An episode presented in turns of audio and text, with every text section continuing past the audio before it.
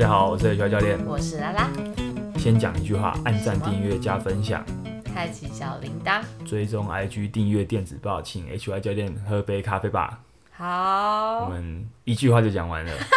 四句吧，一来一往哎、好，那首先我要先感谢一下，在谁两周前有一笔抖 内，就是世伟，我的大学学弟世伟，他学他弟上次问了一题嘛，然后他上次抖内，然后问了一题，对不对？我不知道几题啊。问了一题，对，一题那反正他问了问了几题啊，其实不止一题。好那的，那我回答完之后，他又他又抖内了一百块，是有回答奖金的这就概念。是像一个生态循环一样，生生不息的 概念，嗯很很鼓励大家也可以这样投入这个生态循环中。你知道吗？啊人体哪里的神经元比脊椎还多？啊，神经元对啊，就是你你身上有哪个地方的神经是比你的脊椎上还多的？脊椎哦，脑部吗？不是，剑骨吗？不是我，不知道啦。你的肠胃。哦，真哦的、哦，其实肠胃是一个独神立经的，元哦，对啊，其实肠内有，就是你的肠道其实是一个独立的运作系统，就是它里面它是一个自主的神经系统。嗯哼，就我们通常在讲神经系统，会讲到是交感神经、副交感神经这种是自主的神经系统。另外还有一个就是肠道，肠道，对，你的肠道里面其实布满了各种神 经，好厉这害。代表什么？代表代表一件事，就是几件事啊，你吃的东西非常重要。嗯，因为如果你你吃下的东西不好的话，会不只是你会变胖，这真的是直接被吸收吗？就是它不是那么只有你变你会变胖这么表面的原因，就是是它可能会影响到你的发炎反应啊，或者你的你的情绪也有受影响，你知道吗？哦，就是我们的血清素，你知道吗？就是呃快乐的荷一个一个激素，嗯算是一个快乐荷尔蒙。嗯，那我们的血清素里面有八九成是从肠道里面分泌出来的，哦，对，所以说其实肠道跟你的情绪很有关系，嗯你够不够放松，就是为什么说你你在有些时候你在运动完是不想吃东西，因为那时候你刚亢奋，你是没有食欲的，嗯那你需要放松下来，你才会你才会吃得下东西。嗯，那如果说你在工作中工作的呃空档中的十分钟内快速吃完一顿饭，那个一定对你的消化系统是不好的，对你的肠胃是不好的。嗯，对，可能你吃进去的东很多东西，你你你你不能只说我就只是吃了这个热量的东西而已，它其实还有很多你看不到的影响在里面。哦，所以就是肠道的功能就是它不只是消化我们吃进去的食物，它里面的微生物种啊，它它本身的神经的分布其实都会影响到你的很多东西。嗯，你不知道对不对？对啊，我不知道，厉害了吧厉害哦，对，所以大家要照顾好自己的肠道哦。要好好对待身体吃下去今的天东西今天我们要聊的主题就跟这个有关系。嗯，就今天是要聊一本书，哪一本？书名是书名叫《压力》，就两个字哦，压力。这么简单。对，有它有嗯副一标个吗？副标，嗯，副标我来看一下。 你一辈子都必须面对的问题，嗯解开压力与生理精神的纠缠关系。好长哦，对我觉得它的英文，它的英文书名比较有是嗯趣，翻译书。它是翻译书啊，它英文书名比较有趣。它的英文书名是说为什么动，哎、为什么斑马不会得到胃溃疡？嗯，对，其实这本书在那个什么两千年代，两千零零零零年初期就翻译过了。然后这是很软久救以前书就有的，人对对，其实这是软救书。那时候的名字就是叫《为什么斑马不会得胃溃疡》。嗯哼，对，那其实这本书是我上礼拜才收到的一个出版社，嗯，上礼拜是一个市值文化出版社，呃，他写写了一封信给我说，希望我可以分享这本书。嗯哼，你知道为什么吗？因为作我知者道作者是 Robert Sapolsky，他的、哦他有一本呃，应该两三年前在台湾有被翻译出来的一本有名的书很还算有名，但因为很厚，所以没什么人看。叫《行为》行对，为《行为》很棒，《行为》这本书讲了人类行为的一些嘖百科全书，可以这嗯么说，它用各种角度切入去探讨为什么人会有这些行为的。嗯我们人在人类身上，可能它同时出现了很矛盾，就是你可以在人类身上看到很善良的行为，可以看到很。很可怕的行为，同时同时出现在同一个人身上，嗯他就他就用各种角度去切入去分析这件事的，呃成，因嗯算是行为的百科全书。所以那时候我看了这本书之后非常喜欢，就算它、欸它真的很厚，它有九百多页，你有全看完吗？呃，我有全看完。 你有厉害像吧百科全书一样翻，就是查找资料吗？诶、我那嗯啊时候重复看了几次，因为为了要写，我那时候写一篇心得，对，在我的在我的部落格上，那时候还是写部落格写得比较多的时候，是对，那有重复看过几次。那到现在我还是常常会翻诶、因为有些时候会想知道说这个主题，比如说荷尔蒙啊，或者说遗传这些主题，或是文化这些主题怎么影响我们的行为，我都会去回去翻翻看。对，那不瞒大家说，那个 H Y 教练来聊天，很多冷知识都是从里面出来的。对但我我想应该不会有太多人去看，因为真的很厚，对，所以 我也我也。看看了也不会忘记，哎就我也会忘记啊。我也很放心的就告诉大家这件事情，嗯哼对不用不怕不怕你们去看好，那就是呃，因为应该是因为我那时候有写这本书的嗯一个心得啦，所以那个出版社世子文化出版社的一个编辑有来邀请我分享一下《压力》这本哦就书，是这个因为是他们是世子文化他们，我看是十二月才才新发上市行，对，才新发行的一本，嗯嗯算是他们重新翻译又重新再上。重新再出版的一本已书经是旧书了哈。这、压力》这本书，它是 Sapolsky，作者是 Robert Sapolsky，是一个美国的一个神经生物学家。神经生物对，学那他家，嗯他是他的一本旧书，他的生涯前两本的书都是在讲压力这件事情。那为什么我会那么喜欢行为跟这位作者呢？其实是因为行为这本书真的很好看之外，呃，我可以简单聊聊一下这个作者，就是他是神神经生物学家是什么？其实听起来有点有点难想象这是干嘛，对不嗯对？他那简单来说，他的他的这个这个作者的大学学位是生物人类学，生物人，你可以你可以想他就是研究灵长动物，嗯哼，对，他的人类学就是研究人类学，就是人类的一人个一个行为嘛，或者人类的原始部落的一些行为模式。那是生物人类学，其实我想应该就是研究灵长动物，所以他其实有很长一段时间，他的常常会去非洲去研究那边的猩猩跟狒狒的一个生态。生态，嗯，生态，就是真的是真的是去观察那种灵长动物的呃生活方式，生活方式或他们的一些在一个群体里面的会有什么样的一些变化，嗯这样子。那他的博士学位是神经内分泌，就等于说其实他有一个这这听起来可能外人不会理解，但我后来看到有有些人说有提到这件事，就是说他不只是在实验室里面。很很多产，他他也有很丰富的田野经验，就是他他也他也有去田野观察灵长动物，所以这两个其实它实际上是蛮冲突的一个听起来是蛮冲突的，可是可能我们可能不太熟这这些领这个自然领域，所以会觉得好像还好。但实际上这两个很冲突，因为一个在实验室，一个不在实验室里面，但它确实同时都可以有很大量的产出跟、跟贡献这样子。然后这个我觉得 Sa Robert Sapolsky 的这两本就是这两本我看过的书里面，他都有很强调一件事，就是我们要怎么看待一个一个东西，一个一件事情的好坏，你必须要你必须要跨领域的视角去看，就是你不能只用生物学的观点去看，你也不能只用、呃社会就是社会文化的层次去看，它都必不须要够更，多元，它都不够精准。对，因为一个东西的发生，比如说，我们就讲这本书压力好了，压力压力是压力，它同时会有生理的影响跟造成心理的影响。是其实你知道啊，就是以前有一些医比较传统的医学的观点，西方医学观点是，他不会去看心理的东西，就是说，呃，你的胃什么，你的胃生病了，你会溃疡，就是你就是胃这边破洞了，嗯那他不会去管说你的你是不是最近很有压心力，理嗯嗯对他啊不太可能，这是一个很传统的比较早期的医疗观点是这样，是所以在西方的医学也应该也也有争论过，就是到底要不要把心理因素放进去，嗯对，那当然 s a p o s k y 他这本书就直接告诉我们是压力需是要的同时有生理性也有心理因素在的。对，嗯这个我们后面会再慢慢提到。好的，所以，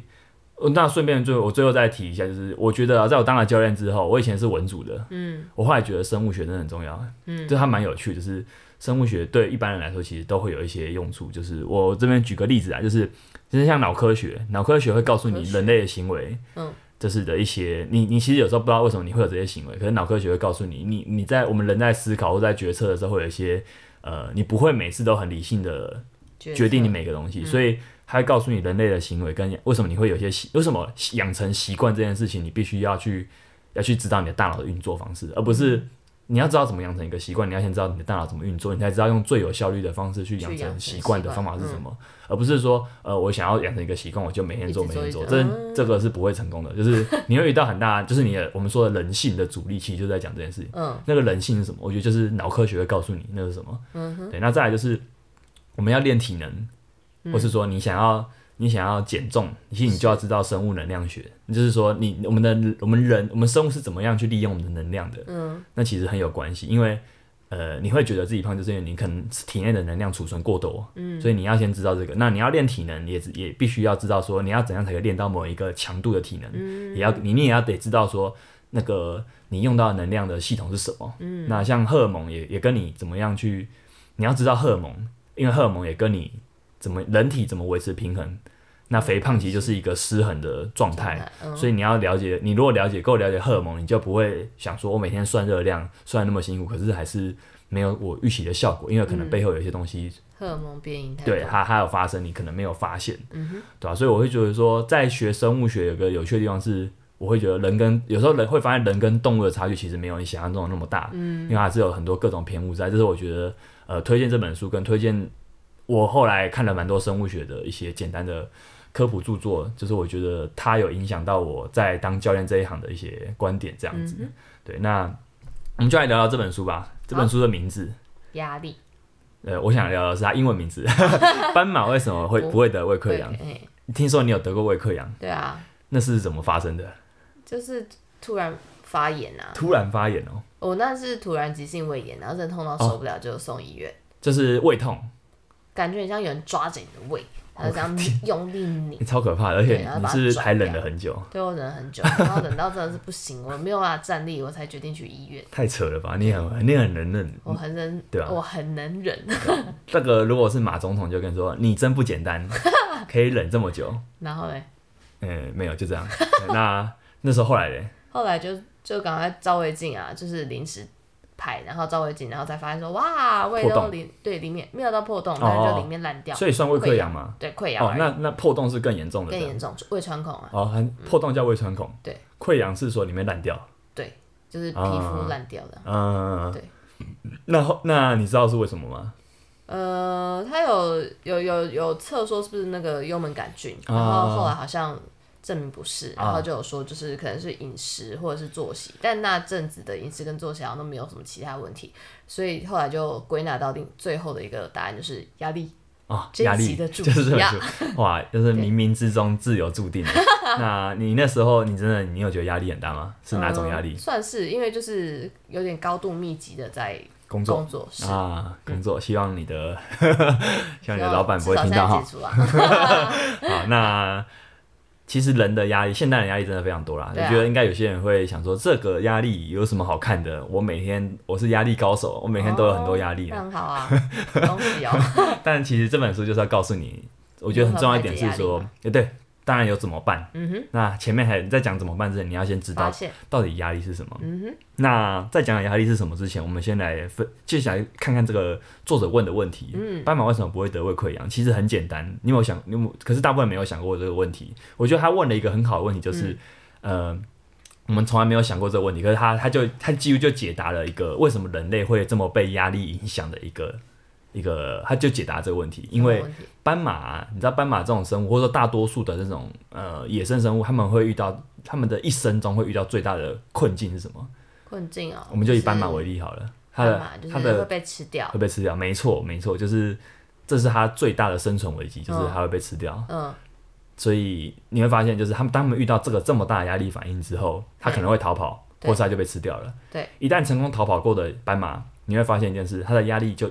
它的压力反应就结束了。对对对，它的警报结束之嗯后，它要回到一个啊平静下来的，悠还闲去吃草、自在悠闲自在的生活，是的，所以它会马上解除它的压力反应。嗯哼，可是呢，回到人身上，就是变成说，我们人现在已经不会有那种生存危，几乎不会有那种生存危机了，除非你你活在战乱的国度。是对，所以呃，在斑马的例子是这样，就是要么就是它只有两条路，就是要么这个压力才持续，这个要要么要要么是压力不在，要么就是我不在，嗯， 对，就是所以要么就是我已经死掉了，要么对就是压力压力解除了。可是，对在人身上不存在这件事，就是因为呃，通常我们的压力不会那么急，也它不会是那一么个致命对，它会是一个比较慢性的东西。嗯哼比如说，好了，想到呃，慢性，想到今天还有很多工作，啊想到 这个月还有很多工作，想到哎，就是跟家人处不月底可能没有好，钱，跟、啊可能跟另外另外的伴侣处的不好，啊， 哎哎，或是说很想交女朋友交不到，或者是各说种忧，好，虑我想就不用再讲了，嗯讲越讲可能大家越越越悲哀越这样越压力， 对，就是说这些东西，它可能甚至哦，有些东西是你想象出来的，嗯，这件事情可能并没有那么急迫严，重，对啊但是可能一你直想想象就出一直来了强化，对，就是只有人类，我觉得这是一个文明的诅咒，就是这样，就是 只有人类人类的认知能力，它会让你，它是会让这个生物光空想就会有压力反应。可一般的生物是不会发生这种事情的嗯是，没有生物会因为想象一件事而而有而有这么强强烈的压力反灵应，长类其他也不会嘛。是不太会的。哦，对他们可能会在啊，可能他们在群体中会有一些那种假想的状态，位阶上的，嗯就是比如说新兴的群体里面，他们位阶上会，他们的位阶高低会影响他们压力的高低。是但这其实也不是想象而来，这是因为未接是一个真实实际上发生的存在的一个嗯现象，对，所以我觉得人类这点算是很有趣的一件事情。那你是觉得像那个小灰子被他挤翻，他 会是小你灰要会有介压绍一力下，吗？就是小灰是我们家的二哥，啊，它是猫咪啦，对，然后他其实是我们家的小弟，他但其实是很白猫大只。哎，它很大只，它都会去压在或者是灰猫的身上，那你觉得这样灰灰会有压力吗？会啊，应该会有吧？它但会你觉如得果烦他就他有压会力，是一直持续的压力吗？不会啊，因为因为他们可他能如很果快解，除哦后就，他们很快就忘记这件事情了，对对对，所以其实人类他的，真的会很快忘记吗？我觉得应该， 他会记得我们是你谁？要不要请动物沟通师哦问问看好吧了，好，我对们不改对？天再讨论这个对问题。对，那好其实这样至少至至少啦，这对他们来说都不是一个很严重的事情。是，对，那所以我觉得很好玩，是人类有文明，但它也充满了很多诅咒。嗯那在生物会遇到的几种危机里面，我们刚刚讲的第一种就是最紧急的生物危机，身是身体性的生物危机生存，嗯对，它是生存危机。那就像刚刚那种呃狮子跟斑马的关系，再来就是长期的身体挑战，生理挑战生理挑比战，如说很简单饥荒，就是你哦会有一段，你会很你很没长有一段时东间西你都。吃你都需要去烦恼要吃什么，嗯你下一餐真的会没有着落那种状嗯况，哼你也会陷入这种压力反应。那其实第三种，我们其实现代人都已经离这两种非常非常遥远了。第三种是心理跟社会造成的破坏，对你的对你这个生物本身造成的破坏。那其实这就是这本书的重点，就是我们一生中都会遇到，我们的生活中都会遇到各种心理上或社会上的一些因压素力干扰我们，让我们觉得呃我们好像备受就是残破不堪的这种感觉，每天回来好像都觉得人生很困难这样的感觉。其实这是一个，这是现代人最常见的一个基的生物危机，它其实就是我们现代的压力反应。所以具体来说，压力是什么？压力是简单来说，就是它是来自外在世界，压力源来自外在世界，对。当然，也有可能是你内自己在多想，可是它一定都跟外在世界有关。嗯哼，就是我们也讲过一个概念，就是人人的困难，人的各种情，就是那种负面情绪，很多时候都是来自你活在一个社会中，有、你跟其他人活在一起。互动就而是已，如果今天你在一个孤岛上，你是不会有烦恼的。嗯，对，你应该可以认同这句话。所以我觉得，就是它一定是来在外在世界，它会把一个生物的恒定性打破，这个东西就是压嗯力。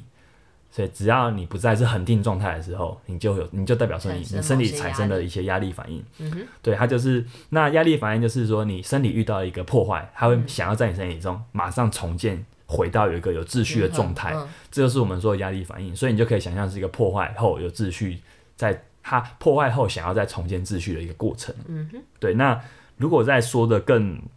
细一点的话，其实压更细一力压力有一个这本书里面一直出现的一个词，就是它是一个压力荷尔蒙，压它力荷叫尔蒙，对它叫葡萄糖皮质素。葡萄糖皮质素，对，葡萄糖皮质素。那我们之前有一有谈到过，有一个很有名的压力荷尔蒙叫皮质醇，嗯，皮质醇其实它应该就是类似的类似的东西。嗯哼，对，那他们都是压力荷尔蒙。对，只是说在这本书里面大量提到这个葡萄糖皮质素这个名词是这样的。嗯，它其实要要解释的话，这就是我们我们最终反映在我们身上的一个压力源，就是一个一个压力高的人，他在他身体里面的葡萄糖皮质素一定是很高的。哦，那这个东西是从哪边分泌出来的？就是你的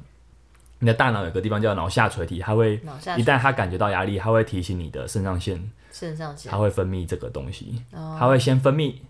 促肾上腺皮质激素，再间接的分泌葡萄糖皮质素。所以它是一个在荷尔蒙的层次来看，我们我们来解释压力是什么的话，我们就不能不能略过这个重点。嗯哼，对。那再来就是我们这本书在讲什么？我们提提及几个大家可能会有兴趣的东西啊。第一像个是我切入的角度是压力跟饮食还有肥胖的关系。饮食跟肥胖，对，就是我想这应该是大多数人都关心的议题。嗯大家都很在意自己的身材，所以我们是就来先来聊聊看压力会怎么影响到你的这个东西。第一个就是我们讲压力反应，它有一个很重要的特征是什么？就是你遇到压力之后，你的身体会迅速的发现它需要能量，因为它、它可能它不知道现在怎么了。在远古的社会里面，可能他发现敌人来了，然后需要逃跑；但现代的社会里面，你可能只是因为因为看到儿子就是那种被小朋友吵到很吵，或是看到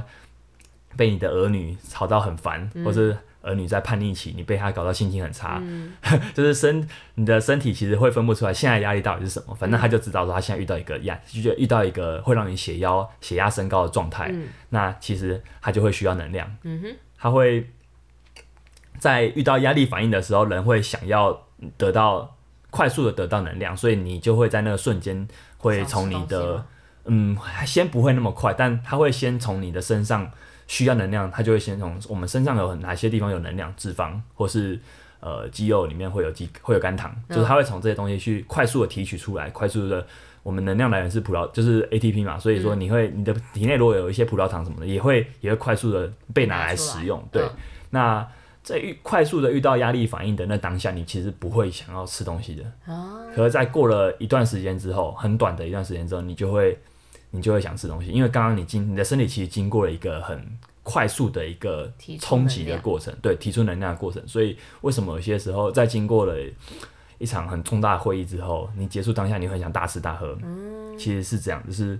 能量被拿走了对，我需要对对再补充对进一些，那而且那个能量被拿走，可能是一个充满压力的过程。嗯哼，对。那其实大多数人我们会发现，有些有些时候压力在压力当下是食欲是被压抑的，但过了之后就会非常的亢奋嗯旺，盛嗯很想吃东西。尤其是我们每天都遇到的压力，通常不是只有一件事，它是间歇性的，就是。那个压力本身不会突然有一个很大的事情，通常是不会，它是一直有一不断一点点不间断一的点嗯小事情、小事情这样累积的，那这个这个状况会特别特别容易让你很想吃东西。如果今天只有一个大事情就算了，如果它但事是情解除掉就没了，对，就是它可能不会让你这么这么食欲这么压不下来。嗯可是只要一旦那个压力的反应是一直一直有小坡小坡的这嗯样跑出、跑出来的话，你就会发现你会有一个压不下来的食欲这样子。哦，所以那我们就讲就是。其实你不吃东西，你现在节食，你也是在提供压力讯号给你的身体，嗯所以很很吊诡的是，然后就是你如果想要节食去减少摄取的话，你到头来你会最后你会反被反扑，被你的身体反嗯扑，很大一个原因就是因为它身体正承受很高的很高张力的压压力，而且它是很持续很缓慢的累积，嗯是到了到了那个，其实在这个进行的当下，你不知道一件事是你的食欲其实一直在增加，是你只是在用你很有理性去有控制嗯对对你的理性或你所剩无几的意志力去控制它，让它不要吃，不要吃，不要吃，不要吃，但最终反倒它一最定会反扑。 所以为什么平常在节食的人，他一旦遇到压力，不管是工作上、感情上任何一种压力，他都特别容易，以吃来，他会很想吃，东西。对，那那压不压得住就看他了，哦通常是压不住了， 就是最后最后一定压不住。所以我们要讲饮食，其实你不能，你要讲控制饮食这件事，你要讲怎么样去做饮食管理，你其实不能不了解压力，嗯因为我们说非常有关系啊，对，我们说荷尔蒙其实才是很多时候荷尔蒙的背后的一个凶一个元凶嘛，但它就是一个我们生物的自然机制啊，所以你要责怪它的凶手也不行，因为我们嗯它的就是食存欲，在你身体啊，对我们的食欲就是会被一些东西影响，你是很难去压住自己的食欲。嗯，对，所以其实很多时候啦，比起满足感或饱足感本身，我觉得真的是蛮可怕的。就是 食欲本身其实跟为什么我们会有食欲，现代人啊，尤其你已经不会有那种遇到那种饱那种饥荒的问题啦，所以你会有时候会想吃东西，不真的不是因为你很饿，嗯，或是你很想要得到满足感，可是很可多能时有候压力的时候，很多时候是你想要得到一进食后的愉悦感，因嗯为进食后也会分泌，也会让多巴胺，多巴胺这个、嗯这个这个多巴胺是一个你的大脑里面的一个奖赏系统，嗯，就你想要，你预期得到某件事情，你得到了的时候，你的你的多巴胺就会分泌，嗯那个回路就会分泌，这个很有趣，多巴胺很有趣，就是是比如说好了，今天你你今天你今天骑车出门，嗯，你今天一整趟路都是绿灯，哇，这时候你的多巴胺会分泌到爆炸， 真的真的就是就是这样，你一整天都要过 得很爆炸你这一整天过得很顺的话，你的多巴胺会分泌到很爆、嗯很爆、很爆的程度。所以为什么我们遇到红灯，比如说下个路口是基隆路、基隆路新海路口那个超大路口的时候，一旦它红灯之后，哦你就要等快要两分钟的时候对，你就会啊，就是有那种很阿杂的感 觉，就是因为你没有满足你的那个期待。嗯对，所以有时候吃东西，你不是为了营养，你是为嗯了情绪，你也为了满足你的情绪。了就解嗯你也必须要了解这件事情，这件事跟压力也非常有关系。所以，呃，如果慢性压力一旦一直一直在发生的话，你的你体内的葡萄糖跟脂肪，它就会一直重复的被领出来，又被推回到血液中，哦被领出来又被推回到血液被放回去之中。用作者在这本书里面用另用了一个譬喻是说，就像你把定存解约之后，你你你把定存解约之后，你又把钱领出来。啊你，你领出来之后，你发现哎、用完了，要要赶快存回去，存回去你要存回去，那你压力来，你又领出来，然后又存回哦去，你就你的那个身体的你的能量就在这个过程中一直在虚消耗耗，一直在消嗯哼耗，而且这个过程一旦久了之后，它也会让你的你的荷尔蒙会失调，就是说。荷尔蒙是个感应器，就是说它会感，它会让你的大脑去感应这个你身体需要能量，你的身体现在觉得饿，你身体现在觉得哦渴，一旦它失调，就是你的身体可能现在根本就不饿，可是它会判断你现在饿，哦，你就会想吃东西，那你就会吃过多的哎东西，这就很可怕。这就其实就是我们说的什么胰岛素阻抗啊，或是、嗯或是说，反正这个失调的部分，胰岛素阻抗这是其中一个很重要一点。嗯在这在这个本书里面谈到饮食的不篇章也有谈过这件事情。好，那糖尿病很多时候也是因为这种慢性压力累积的，因为糖尿病本身其实就是很大一部分就是跟你的胰岛素阻抗有关，就跟你嗯的荷尔蒙开始无法判断你现在到底饿不饿有关，你就会嗯吃下过量的东西，导致最终结果就是脂肪会堆到无法控制，嗯，脂肪越堆越多，这个负这个过程只会变成一个负面循环。是对，所以这就是一个我们在了解肥胖、了解饮食控制这这个东西的议题，你其实不能略过我们这种很生物性的东西、很生物学的东西。那再来就是另外，我想跳到下一个主题，就是谈谈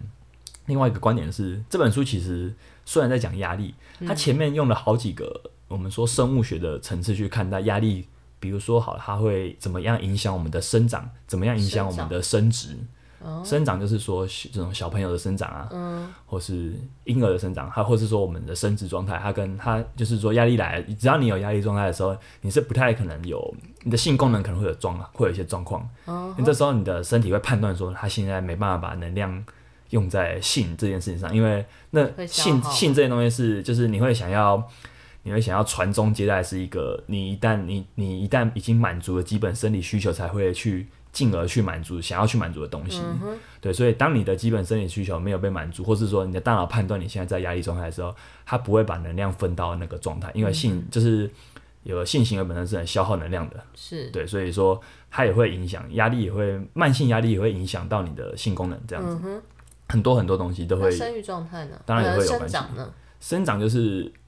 呃，可以这么说，一旦小朋友在这哪个里的这个章节很适合给我们身身边最近很多人都生小孩了，嗯哼，我觉得这章节很适合分很很适合给各个新手父母听，就是小朋友在压力状态下长大的，或者他没有感受到爱的话，他其嗯实会、他的匮乏的。他会他的生长，就是甚至我哦说他身高会会长得比较矮，那他要这怎很么有样会趣有压力？呃，他身为压力一个来婴儿源，嗯，可能他在哭没有被安抚，婴儿婴儿的话，它里面提的案例有一些是已经大了一点点的，嗯可能是那种幼儿嗯幼儿，对对对，可能是他他的他以也没有提到孤儿院的例子，嗯，在孤儿院里面的很多人是生生长不良的，很除了饮食之外，很大一部分是因为这个状态，就是他没有感受到情感上的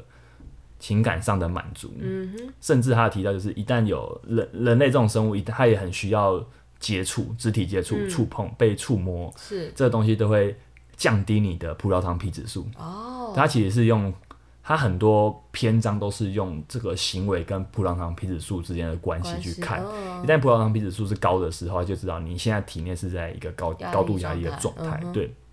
所以啊，它前面用很多东西在讲压力这件东西，其实是让大家觉得说好绝望啊，就是我们的生命中为什么到处充满了这个东西？ 但我可以隐约感觉到一个，他作者在这本书也有很一直在提到一个东西，是说，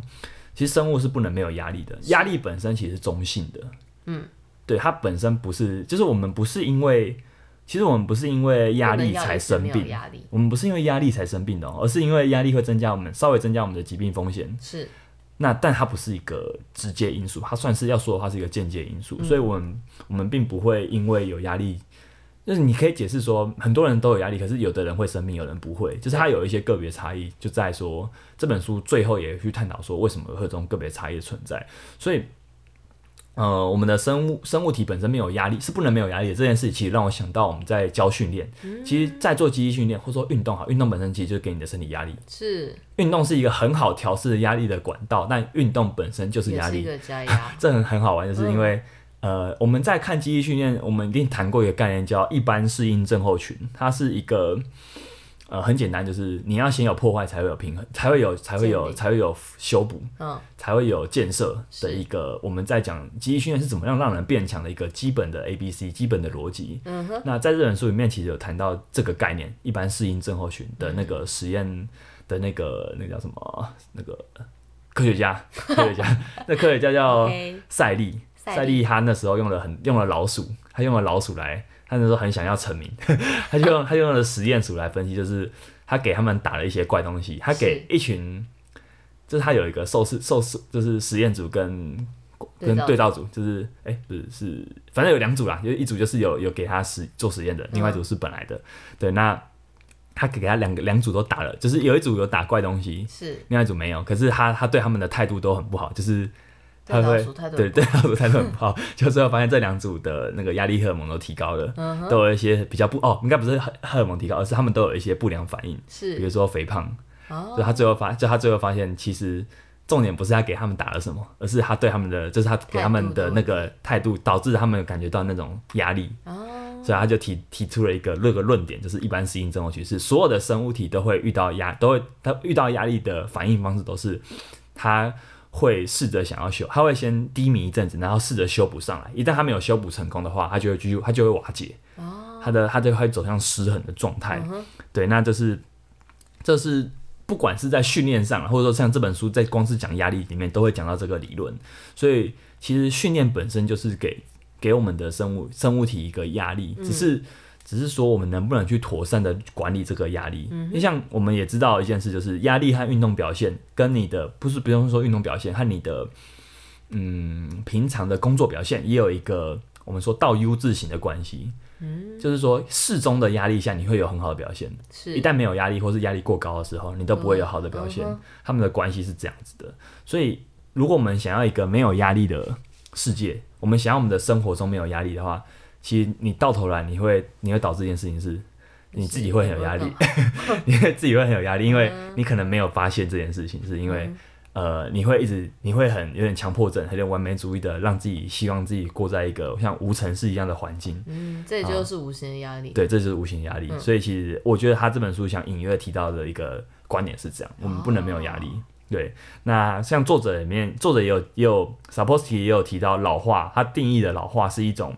渐渐失去应对压力的能力。哦这点也让我觉得蛮有趣，就是所以你从这个观点来看，就是我们真的可以没有压力吗？不行啊，因为嗯一旦你没有失去，你没办法去面，你没办法，你没有压力，对你就没办法去练习调试去应对它。嗯那久了，其实这过程很快就会让你衰退。是，对，那这还就是说，那其实还是跟训练一样，跟训练很像啊，所以我对啊里面在看的时候就觉得说，哇，这个这本书其实很适合教练看，就是因为我们其实在给我们的学生或我们自己本身的训练，也是一直在制造压力。嗯哼。可是因为你制造的压力跟你你训练制造的压力，跟你一般生活中得到的压力，其实是两种不一样的东西。这两个东西都会让你疲劳，可是只有训练它对准了高强度的刺激、高强度的适应，才会有高强度的适应。但一旦你一直身身体都是这受到低强度压力、造成的低强度疲劳，这样子持续下来，其实你不会让你的身体变得更强壮，哦，因为是刺你你要得到什么刺激，你就会得到什么适应，这东西是有一个特殊性的，嗯，就是说你必须对准了你想要的结果，你才会得你你才会有得到那个刺激，你才会得到那个结果，所以还是要足够的，对对对，就是那个程强度是不一样，嗯所以说为什么我们那么强调就是重量训练，尤其是要有一定的重量，就是因为我们不不哦是有是就好嗯对我们的训练不是只是让你疲劳而已，你只是就是这个很重要，就是说你只是让一个学生疲劳，这很简单，就是因为他生活已经够累了，其实很多事情都可以让他很累，对，嗯，这这件事情，希望大家可以理解，就是很多事情都可以让你很累，所以一旦你去运动完，你觉得只是很得到很累的感觉，其实不够不好一定，嗯它哼，不够好，它有时候可能会有，就是刚开始学的过程会蛮累的，没错。可是如果你永远在追求的只是累的话，那你要想想看，其实你需要的可能不只是累，因为压力，你的慢性压力其实已经让你够累了。我们这边就是假设大部分的现代人应该都是有压力的啦，是对，不太可能有人是没有没有什么压力的。对，那会有这样的话，应该也不会来听我们节目了，对吧、那所以其实我们教练其实要去宣导的一件事，应该是说，民众不要，就是大家不要去害怕压力这件事。是，我们我们来训练，其实要能帮助你是调，就是去排解、调控这个压力。那我们借由去训练、去排、去平衡压力跟生活，嗯、这部分是我们可以做的。嗯，所以这这个我就要去衔接到再来的再来的最后的议题，就是说这本书在最后的结尾也有提到怎么样去管理压力。管理压对，力，所以我觉得这也是我觉得身为教练一个很重要的一个可以可以从中得到启发的地方，就是我们要怎么样去管理我们，因为是比如说包含教练本身好了，可能也有很多的压力，当然它可能会让你没办法去好好训练，或者嗯说你会很想要求好心切的训练，也会让你有很大的压力。所以我觉得这部分也可以给你我们蛮多启发，就是嗯在这部这个地方，我觉得他在他在心理压力里面有提出几个很重要的组成因素，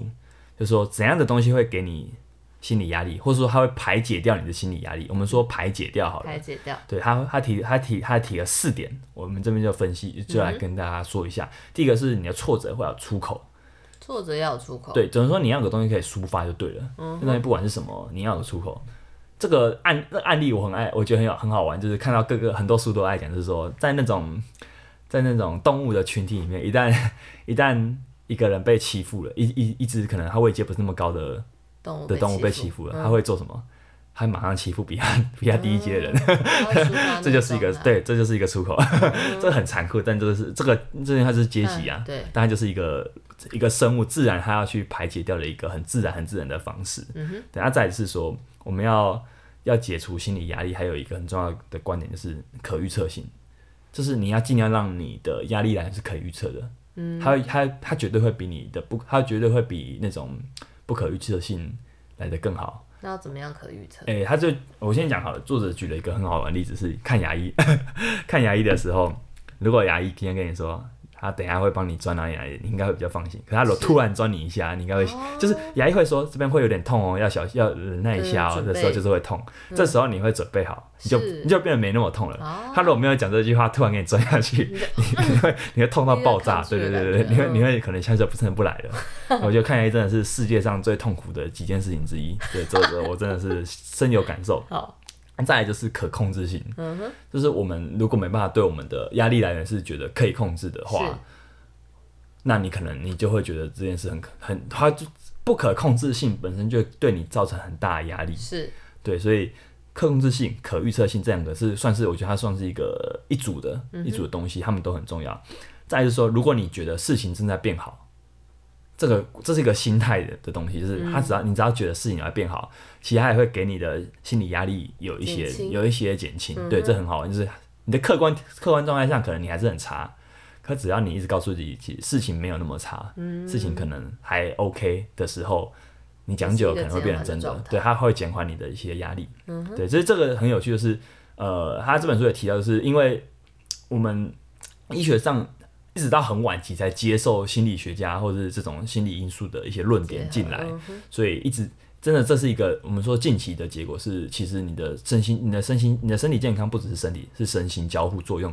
影响而成的。嗯所以从这一点，我们就可以从他提到这个就可以就可以有个答案这样子。嗯再来就是说，我们要怎么样去怎么办呢？那那我们刚讲了几个有压力我们知怎么道办呢，我们刚讲那几个知几点是说，我们怎么样去，我们要去认识说心理压力可以因为什么而被解除。是那我们就来想想看要怎么办。它有提供几个压力，就是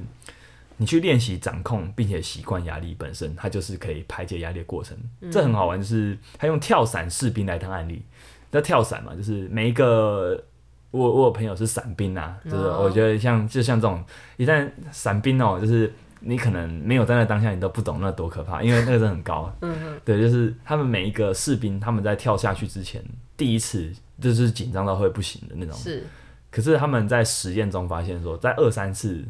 一旦他跳了几次之后，他知道怎么做之后，每一个人在后面几次的那个皮质那个叫什么葡萄糖皮质葡素，萄糖皮质素葡萄糖皮质素的那个分泌都降低了，啊，就代表一件事，就是一旦你习惯了一件事情，你大概知道怎么做之后，呃，你就不会像第一次一样这么高的压力了。嗯所以，所以这是给那种你可能必须重复遇到很多次的人来说，其实你要告诉自己这句话，就是一旦过了第一次之后，后面后面你越来越好你应该对你应该都有办法去习惯这件，你习惯的力量是很可怕的。嗯那你都可以比较能够去管理你你会遇到的这个压力，你会比较能够掌控它，而且会去习惯它。嗯那再来就是说，呃，他建议说我们。他因为刚刚提到可控制性这个东西的重要性，但很很好玩是说，如果我们一直想去控制已发生的事情，我们一直想去控制那个可能是你其实根本控制不了的事情，比如说你今天发生嗯已了经灾发害生，过了，对，发生了一场灾害，你会懊悔说为什么你没有你当初没有怎么样就好了，嗯可是这件事实际上是你可能没办法控制的比较或多是，它已经发生了，对对对，那这时候如果你一直纠结在这个东西上的话，其实它会导致它反而会导致你的心理压力很大。所以这个控可控制性，我们要知道是它是一个弹性的，就是呃弹性的部分就是说。你要知道，有些状态下可以用， 有些状态下不能用。嗯，我们我们必须有，甚至我们有些有些时候也是一样，就是你要切换，你要你要去适时的切换你的那个你的你对这件事的看法，可能要有点理性；你对其他事情的看法，你对这件事的看另外一件事的看法，你可能要比较感性一点。就是面对一个问题，你永远不能用同一套态度去去去处理，是所以弹性的去去看待这个可控制性跟可预测性，都是我们我觉得作者告诉我们的重要性。那再来就是说社会支持的重要，一旦有社会支持。你就会知道，说你不是因为最可怕的心理状态都会发生在一个人觉得自己是孤立无援的时候，他通常就会嗯比较容易做出不好的决定。是，对，那运动也是一个作者提到，运动、冥想都是作者提很建议的一个可以去缓解压力的一个方式。是那可是像运动，刚刚有提到，就是运动不是运动本身不是越多越好，因为运动本身就是压力，哦 只是它是它是可预期的、可控制的，而且你。呃，当然受伤可能不可控制，但就是至少大部分的时候运动是可以预期的，是就是它不是它这个压力过程是你知道过了就没了，是对，除非你让它往心里去， 不然就是过了就没了。所以这个状态它是相对好预期的，只是说运动本身还是有压力，所以我们要怎么样去适当的管控就很重要。就是你会发现有些身边有些朋友，他可能一天到晚都在运动。他身体不见得很健康，其实很大一部分就是因为他忘记这件事情，他会一直觉得运动只是在加分，他不知道运动完的恢复才是加分。是一旦他恢复没有做好的话，你的运动一直一直在扣分，嗯，或是我能维持原本就不错了，甚至最最坏就是会一直扣分。那再来就是冥想，冥想我们其实在前几集有提到恢复，其实是就是我们 H Y 教练来聊天有这么一直很强很强调恢复的重要性里面，我们做过大概一两集谈到说恢复就是冥想啊，或是打坐正念，是正念的重要性，正念就是让自己活在当下，对让自己去想想看，去感感觉察现在当下此时此刻的感受是什么，是这东西都会让你稍微缓解掉你的压力跟焦虑。嗯哼。最后中作者还有提到一个也是蛮有趣的观点，是宗教、嗯 宗教或者灵性信仰。这为什么有趣？因为中作者本身是无神论论者，他是无神论者，可是他在里面提到就是在各个研究看起来啊，这作者的口吻很可很有趣啊，就是你会觉得你不会觉得你看了一些很难的东西，虽然也是有点难度没错，但他的口吻会让你觉得他会你可以在文就是在字里行间中不时的看到他的一些小幽默。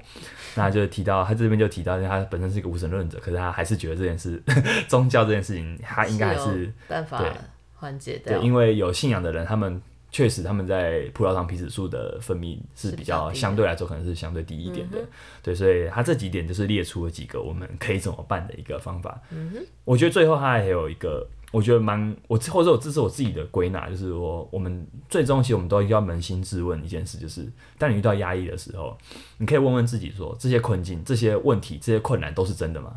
嗯，这这是一个有点有点 好像有点悬的问题啊，就是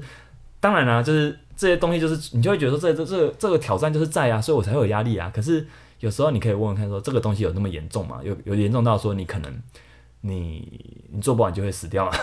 我说你就会被辞职吗？你就哎、你就被 fire 吗？嗯，有些时候我之前前面有讲到，就是人类的这个想象力，人类的认知能力就是大到大强大到说他会去在脑袋中预想到他可能还没发生的事情，以以导致他很有压力。是我觉得这个时候就可以很很适用在这个状态，就是